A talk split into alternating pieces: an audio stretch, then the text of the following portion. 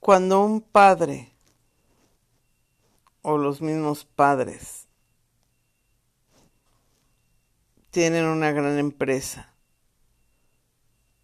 y no fomentan a sus hijos el manejo de esa empresa, estos hijos cometen tantas estupideces y terminan en la pobreza. Aquí les traigo varias anécdotas de personas que han perdido toda la herencia que les han dejado sus padres. Y todo porque los padres no piensan en qué va a ser de ellos. Hace muchos años, en el estado de Toluca, México, existió un hombre muy rico, el cual tenía toda una manzana de mercancía traída desde el oriente y de Europa. Este señor manejaba el cristal cortado, sedas chinas, hindús, y no sé qué otro tipo de telas preciosas. Era un señor muy ocupado, muy inteligente para los negocios, pero muy tonto para seguir con su familia. Era la mejor tienda de Toluca.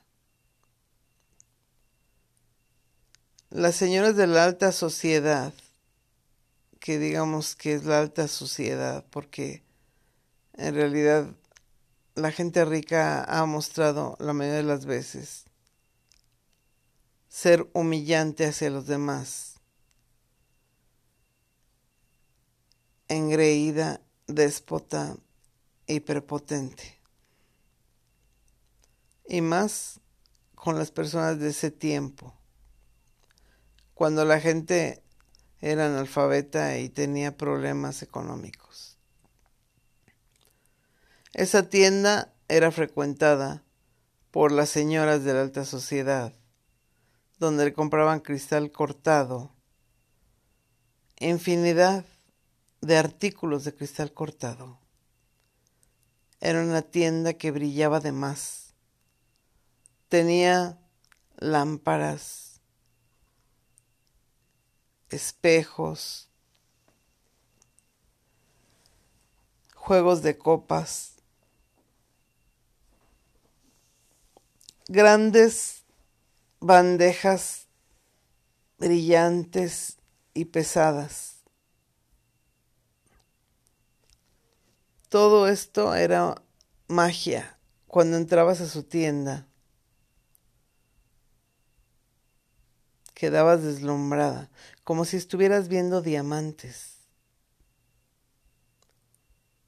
Y los precios, no se diga, no eran tan bajos. Ese señor era muy rico y tenía dos hijos. Estos hijos jamás pusieron el pie en las oficinas de su empresa. El padre no tuvo la inteligencia para invitarlos a conocer la empresa, su futura, herencia, perdón el titubeo. Ellos solo disfrutaban del dinero de su padre. La madre en esa época era como si no existiera dedicada a las labores del hogar, claro, ayudada por varias sirvientas y dedicada a frecuentar a sus amiguitas, las cotorronas de la alta sociedad que solo hablaban de frivolidades y estupideces, como por lo regular hablan muchas personas de la alta. Yo creo que en todo el mundo pasa igual. Sucedió que el señor tuvo un infarto, un infarto del que ya no se despierta. Ahí quedó la historia del padre de esos dos hijos malgastadores del dinero. Pues reconozcamos que por lo regular a una persona de dinero la rodea gente ambiciosa y envidiosa y gente que está escondida en una cara de bondad y barbería. Estos jóvenes en un año terminaron con su herencia, entre comillas. Digo terminaron entre comillas porque ellos perdieron todo, pero yo creo que los malos manejos del contador, más bien los buenos manejos del contador,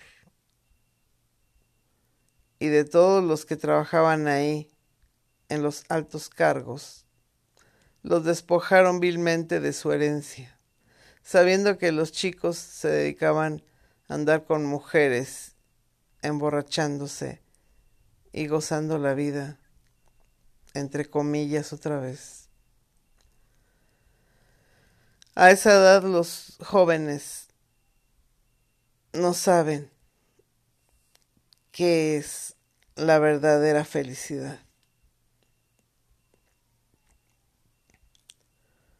Pues de pronto se quedaron en la calle. De la madre no se supo nada. Probablemente falleció o quedó en el olvido. Pero estos chicos terminaron recogiendo objetos reciclables en, la calle. Podríamos decir en esa época eran los años 20 del siglo pasado. En esa época, ¿qué se puede levantar de la basura? No había mucha tecnología. No había latas de coca. Ni había pues no sé. Pero ellos se dedicaban a buscar comida en la basura. Es lo que terminaron haciendo. Como mis familiares de parte de mi papá eran de ahí, de Toluca, ellos se ubicaron en la Ciudad de México, en el centro. Siempre la gente que llegó de provincia se ubicaba en el centro. ¿Por qué? Porque todavía no había colonias. Solo estaba el centro con muchos, muchos edificios. Bueno, no pueden ser edificios. Grandes.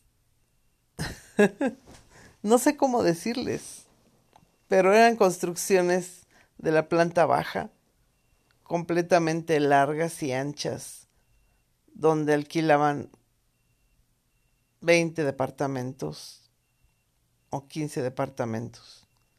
Pues la gente llegaba a vivir ahí.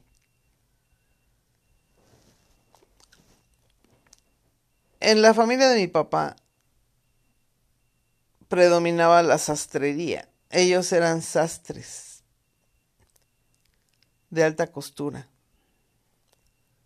Pues uno de mis tíos, perdón, uno de mis tíos tenía su sastrería en una calle céntrica. Y ustedes saben que en una sastrería no está atiborrado de gente como para decir no hay tiempo. No, un sastre está terminando lo que está cosiendo y tiene tiempo para asomarse a la calle. Pues había un pepenador, así se les llama a los indigentes, viendo los trajes. Mi tío salió y preguntó, Pablo González. El hombre volteó mirando desde abajo hacia la cara de mi tío, haciendo una expresión de sorpresa. Volteó y se alejó rápidamente de ahí.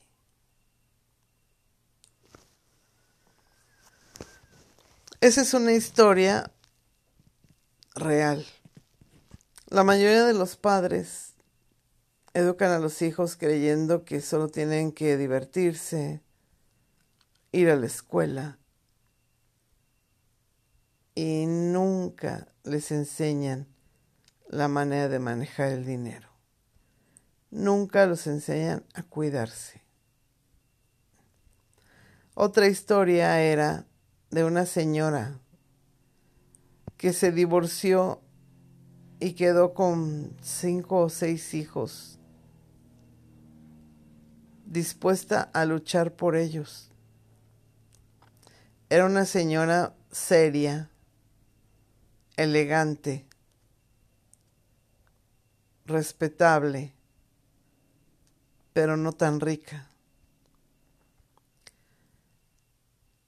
ella dijo, yo voy a salir adelante. Y entró a trabajar a un restaurante. Salió un verso sin esfuerzo. En ese restaurante llegó al cargo de jefa de meseros. Pues ella no nada más trabajó ahí. Ella se dedicaba a vender joyería de oro de 24 quilates y se dedicaba a vender otra que otra, otra que otra, una que otra cosa más, la cual le daba grandes ganancias. Cuando ella murió dejó tres casas grandes, ubicadas también en la Ciudad de México.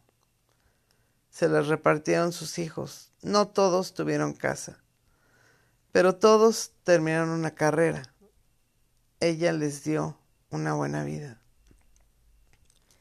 Ella puso una miscelánea donde sus hijos la terminaron por desaparecer, ya que lo que vendían ahí, la mayoría se lo comían, no la manejaban bien. Después puso una papelería.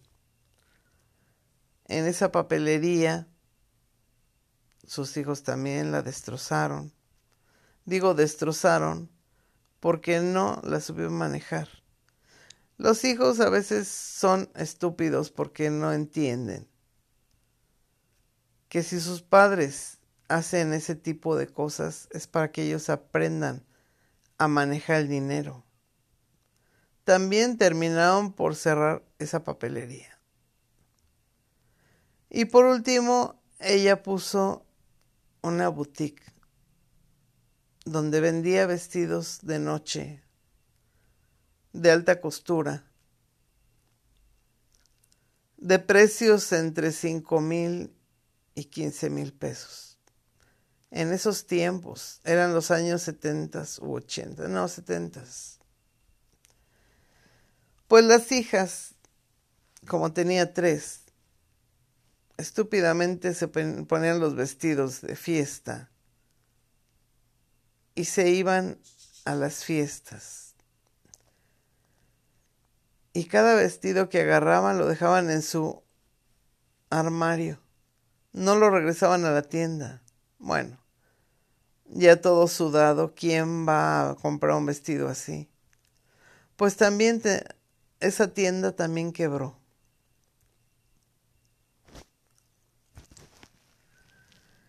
Y al final, afortunadamente su, su madre había comprado esas tres casas. Se las repartieron las mujeres y los hijos pues fueron independientes. Pero dejó unos hijos bien establecidos. La que más sufrió fue la mayor, ya que ella fue la más desperdiciada. La última vez que supe de ella andaba pidiendo muebles para su casa. Así es como los hombres y las mujeres, cuando son adolescentes o comienzan la adultez, tienen problemas. Pues, ¿cómo podríamos decir? Son problemas de falta de entendimiento financiero. Los padres terminan viendo cómo se cae su imperio, desmoronándose poco a poco. Y la tercera historia es de un hombre que por medio de, de esfuerzos hizo un gran negocio de serigrafía. Y sus tres hijos Dos de ellos no les interesó y el tercero casi terminó el negocio. El padre se alejó pensando que ya no había remedio, pero afortunadamente su hijo nuevamente está trabajando. Amigos, es importante que seamos inteligentes cuando tenemos hijos adolescentes o otra vez otro verso sin esfuerzo.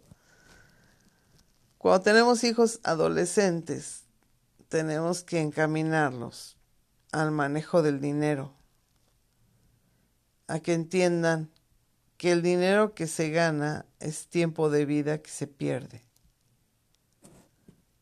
y que no se recupera es importante amigos que tengan eso en su cabeza y presente todos los días. No es que tengamos que hacer caso a la idea de que el dinero no se barre. No. Ni tampoco tenemos que meterle esa idea a nuestros hijos. Lo que sí tenemos que hacer es hacerlos entender que cuando uno encuentra el camino de ganar el dinero, ya ese camino va a ser un atajo para hacerse rico o millonario. Eso es cuestión de la ambición de cada quien. Otro verso sin esfuerzo. Amigos, es importante que todo lo que hacemos frente a nuestros hijos sea positivo y sea algo que deje huella en ellos, para que solo aprendan cosas buenas. A veces es bueno que vean el mundo malo, por ejemplo la, la drogadicción, el alcoholismo, la delincuencia, para que ellos vean la diferencia que hay, otra vez, la diferencia que hay entre buen camino y mal camino.